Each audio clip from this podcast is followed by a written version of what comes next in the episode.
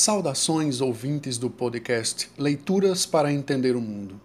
Este é um projeto com finalidades educativas, criado em tempos de isolamento social e tem como objetivo propor reflexões complementares às nossas aulas de história a partir da leitura e comentários de textos que, como sugere o título do podcast, nos ajudem a entender o mundo. Pessoal, terminada a Primeira Guerra, o mundo começou a se deparar com seus efeitos, no campo econômico, social e político. Milhões de vidas perdidas, cidades destruídas, enormes perdas materiais e humanas. Esse foi também um tempo em que, diante de um cenário de profunda insatisfação por parte dos países mais abalados pelo conflito, grupos que defendiam medidas extremas e autoritárias surgiram como uma forma de reação situação agravada com a crise de 1929. Esses grupos ofereceram uma saída rápida da situação de desespero, com base nas já conhecidas ideologias nacionalistas. Assim, o fascismo italiano e a sua versão alemã, o nazismo, capturaram a atenção das pessoas e começaram a ganhar destaque, levando a Europa e demais países à Segunda Guerra Mundial. Esse período é conhecido como entreguerras, no episódio de hoje, do Leituras para Entender o Mundo, trago para vocês um trecho do livro História Contemporânea, do historiador Marcos Napolitano, em que é apresentada uma síntese desse tempo trágico, espremido entre duas guerras mundiais. Ouçam a leitura. Em outubro de 1936, no começo da Guerra Civil Espanhola, em um evento que inaugurava o ano letivo na Universidade de Salamanca, um grito ecoou da plateia, interrompendo o discurso do reitor, Miguel de Unamuno. Viva a morte! Era o grito de guerra da Falange, partido de extrema-direita que apoiava o levante militar contra a República Espanhola, formado por socialistas, comunistas e liberais. Viva a morte pode ser tomada como a síntese daqueles tempos que mais tarde foram chamados pelos historiadores de entreguerras. Apesar das esperanças de uma paz duradoura após o fim da Primeira Guerra Mundial, boa parte do mundo logo se viu envolvida pela polarização ideológica entre extrema-direita e extrema-esquerda, pelos efeitos sociais e econômicos da crise de 1929 pelo ódio racial, pela ascensão do nazifascismo e pela corrida armamentista que iria desembocar na Segunda Guerra Mundial.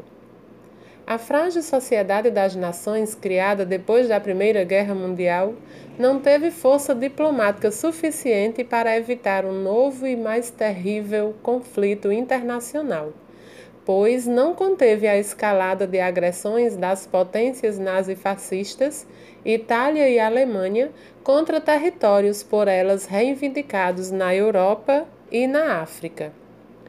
O liberalismo herdado do século XIX e seus ideais de livre iniciativa e liberdades individuais passou a ser visto por muitos não apenas como responsável pela miséria e pelo desemprego, mas como incapaz de superar a crise mundial. A direita e a esquerda, fascistas e comunistas, criticavam então os modelos liberais de organização da economia e da sociedade, mobilizando as massas por uma nova ordem a ser construídas a ferro e fogo.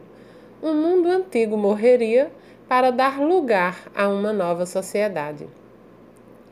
Um dos maiores especialistas no período, o historiador Ian Kershaw, resumiu a combinação de fatores que levariam o mundo novamente à catástrofe da guerra. A. O surgimento de nacionalismos etno-raciais. B.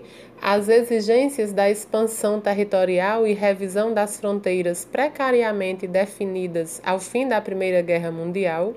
C a agudização do conflito de classes, estimulado pelo sucesso da Revolução Russa de 1917, que inspirou o movimento operário de diversos países a seguir o seu modelo de ruptura com o capitalismo.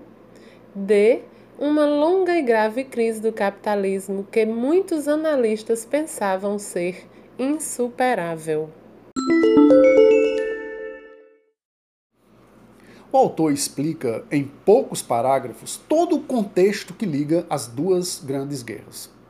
Podemos ver, pelas ideias apresentadas, como uma guerra está relacionada à outra. Questões mal resolvidas, mesmo antes de 1914, serão retomadas, como a disputa por territórios.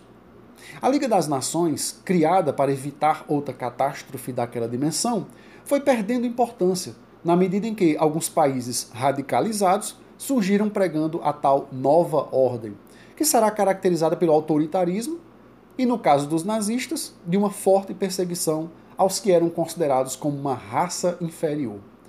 É fundamental percebermos que alguns conflitos daquele período, como por exemplo as diferenças ideológicas entre esquerda e direita, estão ainda presentes no mundo de hoje. Sem falar que esses movimentos totalitários inspiram muitos grupos que atuam abertamente nas sociedades do século XXI. Traçar um paralelo, ou seja, fazer uma comparação do nosso tempo atual com aquele contexto do entreguerras, não é exagero.